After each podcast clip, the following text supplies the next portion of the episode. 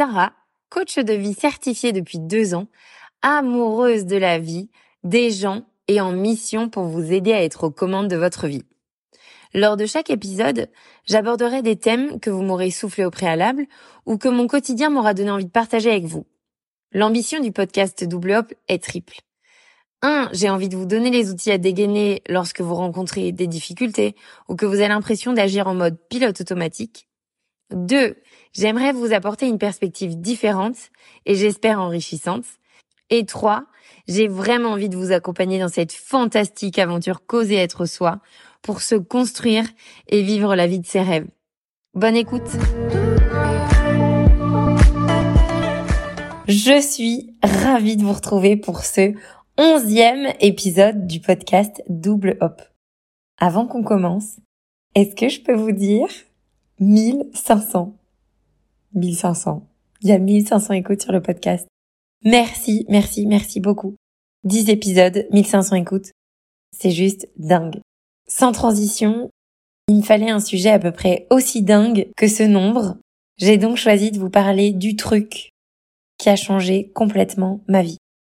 Un truc qui m'a permis et qui me permet encore, pour chacune des situations que je rencontre, de sortir de mon état de victime à un état de créatrice, full responsabilité, full aux commandes de ma vie. Cette semaine, on va se parler co-responsabilité. Vous allez peut-être me dire, co quoi? Co-responsabilité. Cette notion, je l'ai découverte auprès de l'association Tadam. C'est une association qui m'a formée et qui forme des adultes à accompagner les plus jeunes à découvrir leur singularité, leur talent pour ensuite oser l'exprimer. Pour moi, c'était essentiel de faire cette formation parce que les jeunes, ce sont les adultes de demain. Et au plus tôt on est conscient de son potentiel illimité, au plus tôt on peut se créer la vie dont on est vraiment en commande, on peut se créer la vie de ses rêves. Vous me voyez venir pour qu'on puisse parler de la même chose, je vais d'abord vous donner une définition de la co-responsabilité. Je sais, ça faisait longtemps. La co-responsabilité, c'est un concept qui implique que chacun assume sa part de responsabilité dans une relation. Et on le sait, pour qu'il y ait relation, il faut à minima deux personnes. Donc en fait, la co-responsabilité, c'est je fais 50%, tu fais 50%. Et à nous deux, on obtient une relation qu'on appelle également responsable. Et ça, ça vaut aussi bien dans une réussite que dans un échec. Vous commencez à avoir des petits indices de ce pourquoi ça a changé ma vie. Pourquoi est-ce que j'avais très envie de vous parler de ce concept? Eh bien parce que simplement, il est au cœur de l'histoire. Il est au cœur de toutes nos relations. Et cette notion, elle se retrouve quasiment partout. Sauf que très souvent, on n'en a pas pris conscience du coup, on a l'impression qu'elle est nulle part. Et quand bien même on en a conscience, eh bien, on a souvent tendance à se défiler. Alors, la plupart du temps, on rend responsable l'amour qu'on a pour les autres, ou bien des grands principes type la bienveillance, la justice, le respect. Mais en fin de compte, quand on est sincère, quand on est conscient, eh bien, on se rend compte que c'est souvent la peur qui parle et non pas l'amour. Et vous le savez, j'en parle souvent dans mes épisodes de podcast, l'amour et la peur, elles mettent quand même très souvent le bordel. Et quand je dis amour et peur, c'est aussi amour et ego. Cette notion-là, elle est tellement dingue en termes de puissance que j'en ai fait un des piliers de mon accompagnement. Et là, c'est le premier exemple très concret que je vous donne.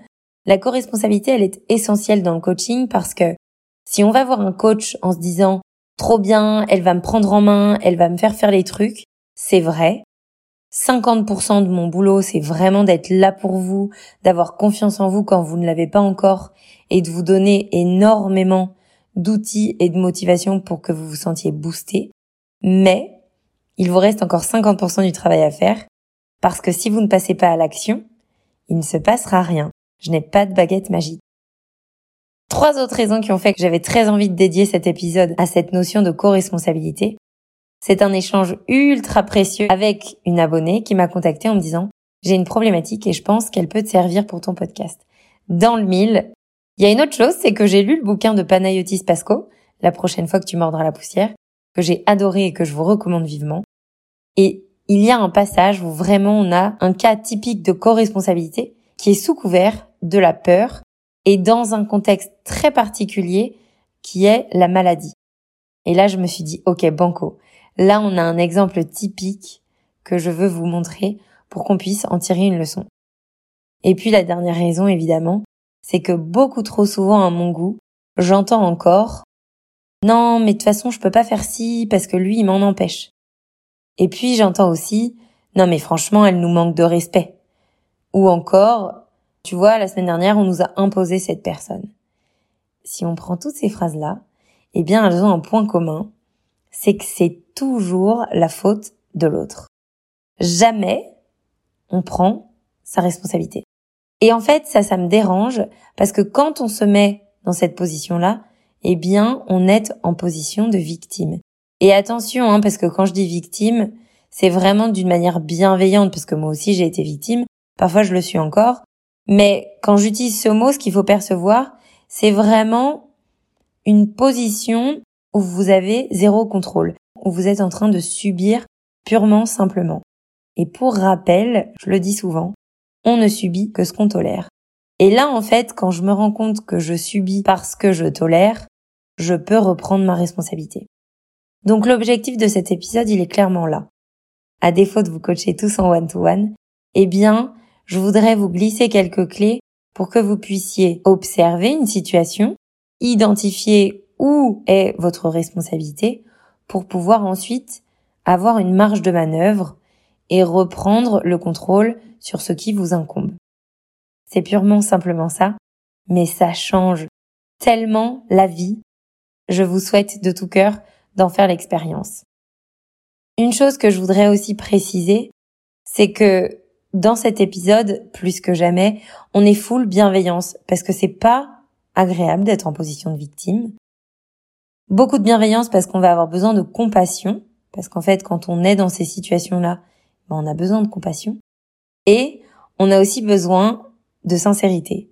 Parce que je le dis toujours à mes coachés, moi je m'en fiche que vous soyez sincère ou pas avec moi. Je vais fermer mon ordinateur, la session sera terminée et je vais reprendre le cours de ma vie. Mais je vous invite vraiment à être sincère pour vous. Ouvrez votre cœur. Dites tout haut ce que vous pensez tout bas. Juste pour vous. Pour vous donner la vérité sur ce que vous ressentez, sur ce que vous vivez. Parce que si vous vous observez avec la plus grande sincérité du monde, alors vous allez pouvoir adresser vos besoins de la manière la plus authentique qui soit. Sans plus tarder, je vous donne la première clé donc. Observez avec sincérité une situation qui vous challenge. J'insiste d'ailleurs sur le mot observer parce que pour l'instant on ne passe pas du tout à l'action, on observe. Pour ce faire, je vais vous donner l'exemple de Nathalie qui m'a contacté la semaine dernière en me disant et je vous la fais très courte, Nathalie, pardonne-moi de ne pas donner tous les détails, mais en gros, elle m'a appelé en me disant, mon frère a deux filles, pour des raisons de logistique, mon frère est retourné s'installer chez mes parents, et ces deux enfants ont été installés dans ma chambre de quand j'étais petite. S'en est suivi le fait de repeindre la chambre, le fait de virer les affaires de Nathalie, dont une petite boîte qui contenait plein de souvenirs de son enfance, petite boîte qui était très importante pour elle, le fait de virer ses affaires a été fait en deux temps. D'abord, on a bougé ses affaires dans un point de passage de la maison. La première fois où Nathalie est venue, bah, elles font quoi mes affaires ici? Oui, on les a mises là parce que tu sais, on a dû mettre les enfants dans ta chambre. Ok, fine. Deuxième fois qu'elle revient, mais elles sont où mes affaires? Première version, euh, elles sont dans le garage, t'inquiète pas. Deuxième version, bah en fait, il faudrait que je les cherche parce que je suis pas très sûre de là où on les a mises. Troisième version, bah en fait tes affaires elles ont été balancées. Et là, Nathalie en rogne, sentiment de trahison ultime parce que ses affaires ont été dégagées et sa petite boîte qui contenait tous ses souvenirs d'enfance a été mise à la poubelle. Nathalie m'appelle et elle me dit tu te rends compte, ils m'ont trahi, ils m'ont manqué de respect, je suis super en colère et c'est vraiment très difficile pour moi. Après une demi-heure d'échange, on a pu reprendre la responsabilité de Nathalie. En fait, elle sait laisser manquer de respect. Parce que la première fois où on lui a dit que les enfants seraient installés dans sa chambre, eh bien, elle s'est laissée manquer de respect puisqu'elle n'a pas communiqué sur ses besoins. Elle n'a pas posé une limite. Mais une limite non pas qui concernait les personnes en face, mais une limite pour que elle, elle se sente respectée et elle reste en sécurité. Il n'était pas question de refuser en bloc que les enfants s'installent dans sa chambre, mais elle aurait pu dire OK pour installer les enfants, en revanche, j'ai besoin de venir faire le tri de mes affaires au préalable. Ou bien, OK pour installer les enfants, mettez mes affaires à tel endroit, je m'occuperai de les trier a posteriori. Personne ne touche à mes affaires. Enfin voilà, à ce moment-là, et après cette discussion d'une demi-heure, Nathalie elle est repartie avec j'aurais dû communiquer mes limites pour ne pas qu'on puisse me manquer de respect. Et là en fait, elle reprend ses responsabilités, mais surtout, elle voit ce sur quoi elle a du contrôle. Elle avait le contrôle sur communiquer ses besoins, elle avait le contrôle sur communiquer ses limites, elle avait le contrôle sur comment je réagis quand on m'indique que les filles vont s'installer dans ma chambre. Ça, ça lui appartient. Sauf que si elle communique pas sur ça, elle peut pas ensuite en vouloir aux gens, ou du moins elle peut, mais elle va vraiment subir la réaction des gens en face. Et là, on a un problème, parce qu'on ne subit que ce qu'on tolère. Donc, voyez, cette première clé, c'est vraiment j'observe une situation, j'identifie là où j'ai du contrôle, là où j'ai une responsabilité, pour derrière pouvoir m'offrir une marge de manœuvre qui est différente. Parfois, c'est très compliqué de le faire sur le moment T. Et c'est ok. Du coup, autorisez-vous à le faire a posteriori. Sur le moment, on se dit, ah, pétard, j'aurais dû réagir comme ça. Si vous vous arrêtez là, ça ne sert absolument à rien. En revanche, si vous vous dites ah pétard, j'aurais dû réagir comme ça, et que vous en tirez une leçon en vous disant ok la prochaine fois, je vais réagir comme ça. Et en fait, la prochaine fois, c'est pas plus tard que maintenant. Et là, vous pouvez agir différemment. Il n'est jamais trop tard. Seconde clé. Évidemment, quand on se dit ah pétard, j'aurais dû réagir comme ça, on a tendance à s'en vouloir. On ressent de la culpabilité, on se sent nul et la seconde clé, c'est vraiment rester bienveillant avec vous-même et donnez-vous énormément de compassion parce que on fait de notre mieux. J'insiste, quand je vous dis la co-responsabilité, ça vous permet de sortir d'une situation de victime, c'est pas quelque chose où je vous mets la tête sous l'eau et j'appuie dessus pour que vous vous noyez. Pas du tout. C'est vraiment, on passe tous par là et on a le droit de se pardonner en fait, de pas encore savoir, de pas encore pouvoir faire différemment. Parce que pour pouvoir faire différemment, il faut d'abord prendre conscience des choses. Donc seconde clé, c'est vraiment je suis bienveillant, je m'aime très fort et je m'envoie beaucoup, beaucoup, beaucoup de compassion, quand bien même ça ferait longtemps que je me comporte de cette manière. J'insiste sur, et ce sera la troisième clé, j'insiste sur le fait que si vous observez une répétition de schéma, que ça fait longtemps que vous vous retrouvez dans cette même situation, et que vous finissez toujours par vous dire ah mais voilà, je suis pas capable de poser mes limites, ah mais je le savais, je suis incapable de dire non, eh bien ça c'est votre boussole tête, parce que vous le savez, j'ai une approche neurocognitive comportementale qui se base sur les trois boussoles. La tête, c'est notre petite voix qui nous parle, le cœur, c'est l'émotion qu'on ressent, et le corps, ce sont les sensations physiques qu'on éprouve. Eh bien, quand vous vous entendez plusieurs fois dire ah pétard, je le savais, j'aurais dû faire ça, ou bien je ne suis pas capable de poser mes limites, je suis incapable de dire non, ça c'est un signal. C'est comme si vous étiez dans votre voiture et qu'il y avait un voyant rouge qui s'éclairait. Bah là en fait, c'est l'indication qu'il faut vous garer sur le bas-côté et faire autrement. Parce que sans ça, à force de répétition, vous êtes en train d'intégrer dans votre ordinateur de bord, votre personnalité, des croyances limitantes je ne suis pas capable, je ne sais pas dire non, je ne suis pas capable de poser des limites.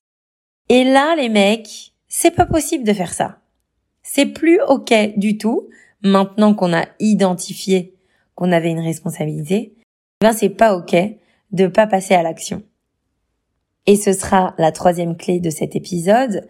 Maintenant qu'on a identifié ce qui se jouait, on a besoin de dresser un plan d'action tellement précis qu'on pourra visualiser chaque tiny baby step, parole qu'on prononcera, mouvement qu'on fera, ton qu'on aura pour se donner l'élan d'y aller. Et d'ailleurs, on peut utiliser toutes ces croyances limitantes qu'on a listées dans la seconde clé comme un élan, c'est-à-dire je refuse de ne plus passer à l'action parce que je refuse de continuer à me donner des raisons de ne pas avoir confiance en moi. Je refuse de continuer à croire que je ne suis pas capable de dire non. Donc là, vraiment, on va réfléchir en creux, en partant de des sacrifices hein, qu'on est en train de faire, et on va les reformuler en raisons positives d'y aller. Si je reprends cet exemple, ça me donne l'impression d'être quelqu'un qui ne sait pas poser ses limites, je reformule en je sais que je suis capable de poser mes limites. D'ailleurs, je le précise, on est toujours acteur de ces affirmations, donc on commence par je. Il n'y a pas de négation puisque le cerveau ne la comprend pas, donc on est toujours dans l'affirmation. Et puis, on parle au présent, parce que le cerveau ne fait pas la différence entre l'imaginaire et le réel. Donc au plus on va se répéter ça, au plus on va ressentir de l'élan, on va se ressentir boosté.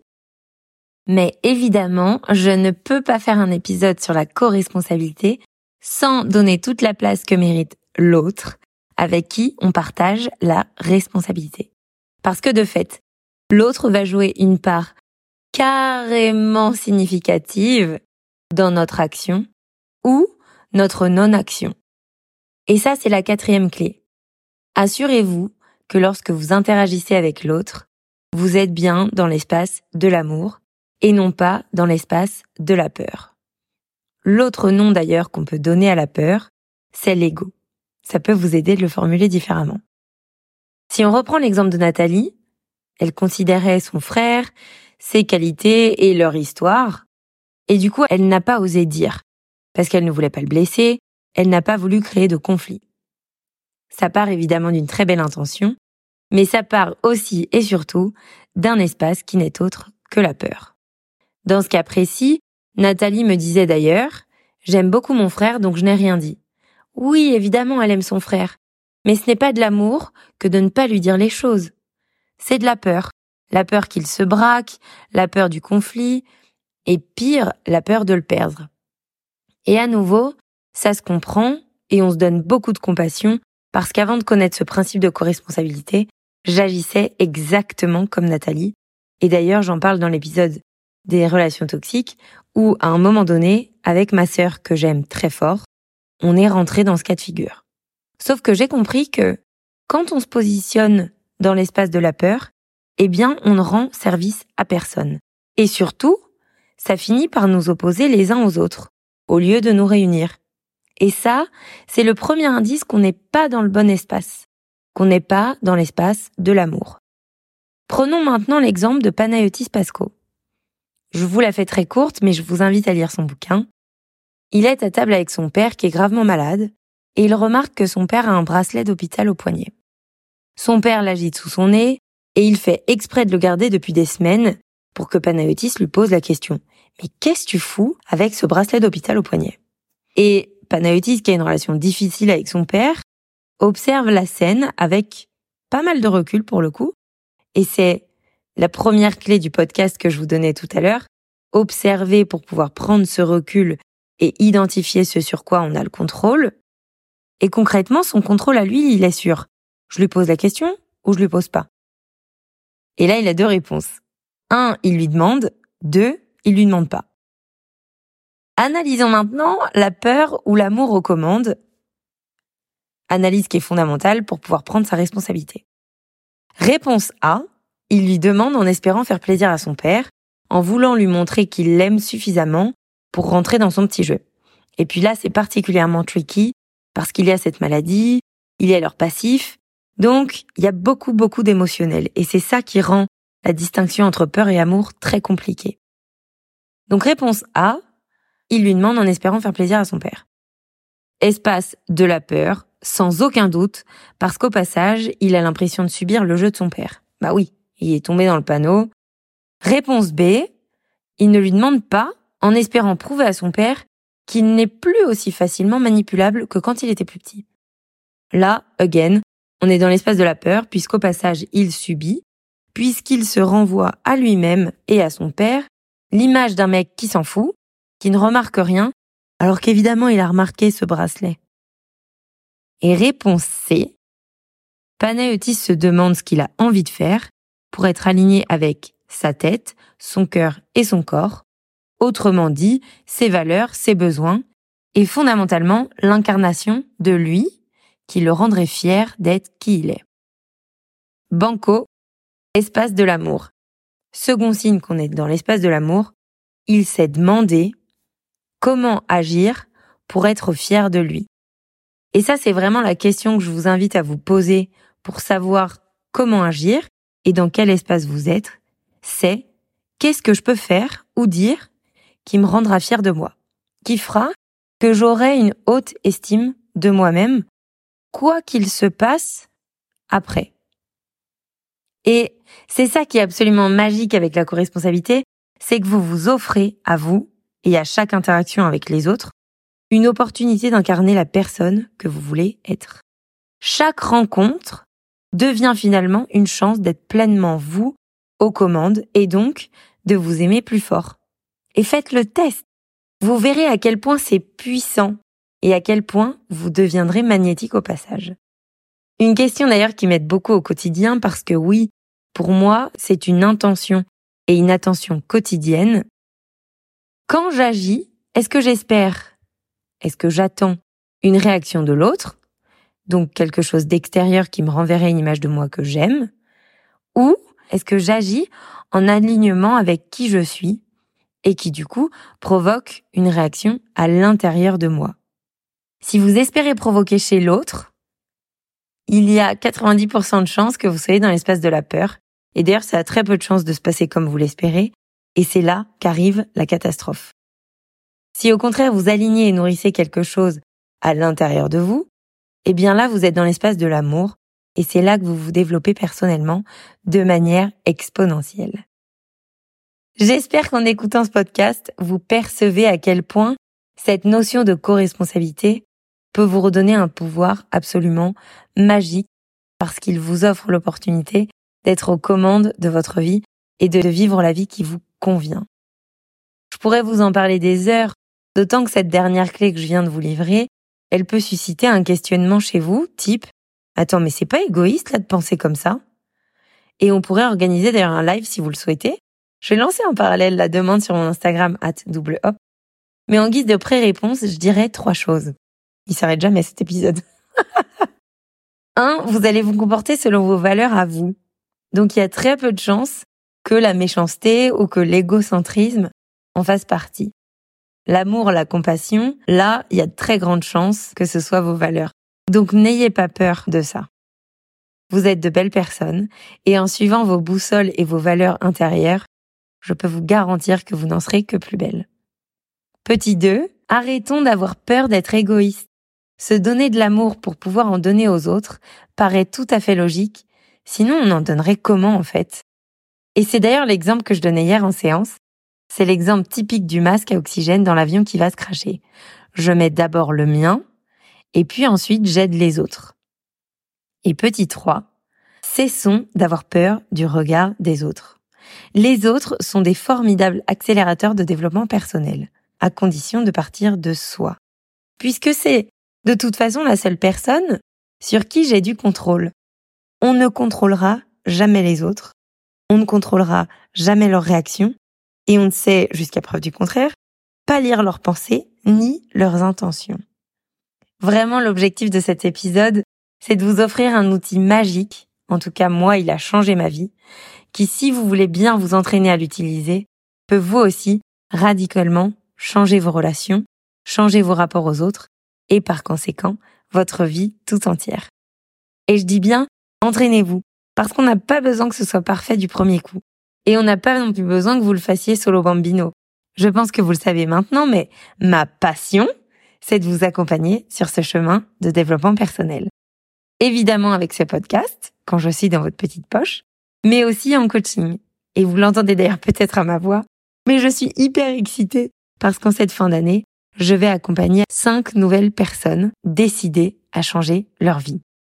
Je vous en dirai prochainement plus sur mon Instagram at double hop et vous pouvez dès à présent m'indiquer votre intérêt pour ce voyage incroyable qu'on fera ensemble en cliquant sur le bouton J'ose maintenant disponible sur mon site doublehop.com. Je sais que faire ce premier pas peut être maxi intimidant, mais une fois que vous le faites, c'est l'autoroute du kiff, l'autoroute vers la vie que vous méritez de vivre dès aujourd'hui. Je vous souhaite une superbe journée. J'attends avec impatience vos retours, vos commentaires et vos partages de cet épisode, parce que je vous le dis tout le temps, mais c'est ça qui met du vent dans mes voiles. Je vous embrasse et je vous dis à très vite.